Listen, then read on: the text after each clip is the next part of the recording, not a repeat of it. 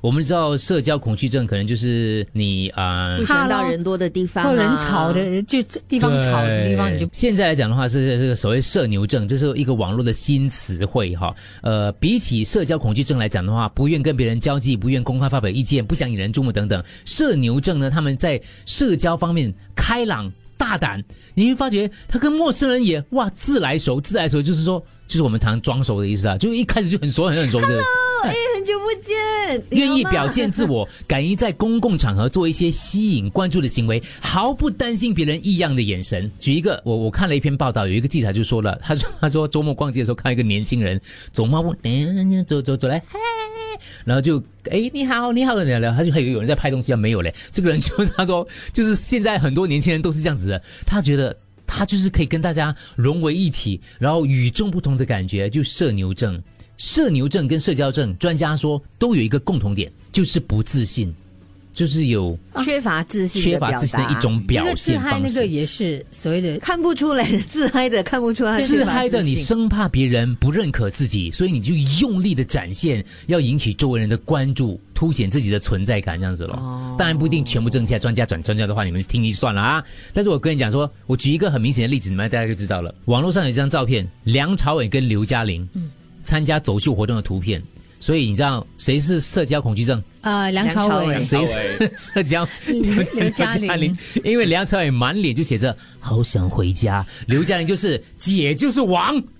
姐就是女王，然啊后他说这就是很明显的一个社恐症跟社交症的。但是他讲他分析了这篇报道分析了哦，其实梁朝伟刚刚出道的时候不是这个样子的，他是鬼马耍宝的。当年刘嘉玲刚到香港的时候，胆小的，你知道吗？他像广东话也讲的不准，所以他不少讲。所以他们两个的角色，当他们成长对调了，对对调了，其实也是他们展现自我的一种方式。因为之前梁朝伟要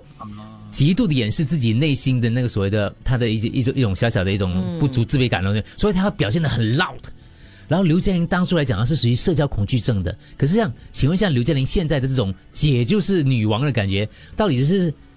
可能她自卑真社的牛是呢女王了，她 对，根发自本没内心的自信。所以他这个报道其实还蛮有趣的，啊找社会学家来分析这样的一个中国的流行词哈、没有说好不好的啦。如果是你正常范围当中哈、比如说我们在一群人当中玩乐，总是需要有一些人比较嗨的嘛，就来炒热话题的、啊、这之类东西，有是好的。但是如果你是 over 的话，甚至让你周围的人绝大部分人感觉有点反感是我嗯的，只是看见你会不会 over，、我们都有一点，可是我们感觉上还没有令人反太反感啦。我们只是可能搞个气娱乐氛大家让一下你们两个就很像刚刚老大所说的刘嘉玲跟梁朝伟。啊如果把你们放在一个可能饭局，就是大家都不太认识的，然后呢，文红是那个怎么样呢？可能可能他会就会非常有礼貌，帮你夹菜，帮你倒茶对对等等。对对他不太会说话。是丽梅就坐下来，哎，你好，哦，你哎，你刚从来，哦，是啊，哦，哎，你有养狗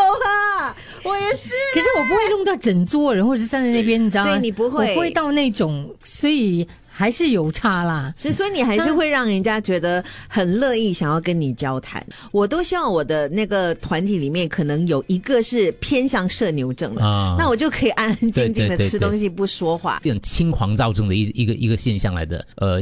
嗨的时候就心情高涨，哇，表达欲超高的，然后觉得精力充沛，莫名的自信，感觉自己非常的牛，你知道吗？交际广泛。可是当你回回一个人的时候，你会觉得说，好像全世界只剩我一个人，他那个对比是很强烈的。对所以对对为什么有一些那种喜剧演员呐、他们患上忧郁症的时候，大家都会觉得怎么很可压抑，能对吗？？嗯很多搞喜剧的都其实都有可能对，就患上忧郁的。而像我这样，你不要看我每次 PO 那种什么社交那种，其实我蛮自卑的，嗯，我对自己其实信心不大的。可是我就很 enjoy，当我在那一刻在表演的时候，我其实是蛮就是有点自己很感觉很开你心。还好，，我以前你，我可觉是得我没你有自信的。你有你现在讲的感觉，现在已经活出来了，我觉现在得老嗯了嘛，是活出来咯。你虽然没有自信，一你知道你没有自信，二你也不太在意自己没有自信嗯这件事情，你还是开开心嘻嘻哈哈就这么过去了。自在了，自在。是可以走 了。 因为我们看得出来的，你要自在去不自哪在里？ 没有我说给给维健听到入土吗？你要去刷竹杠吗？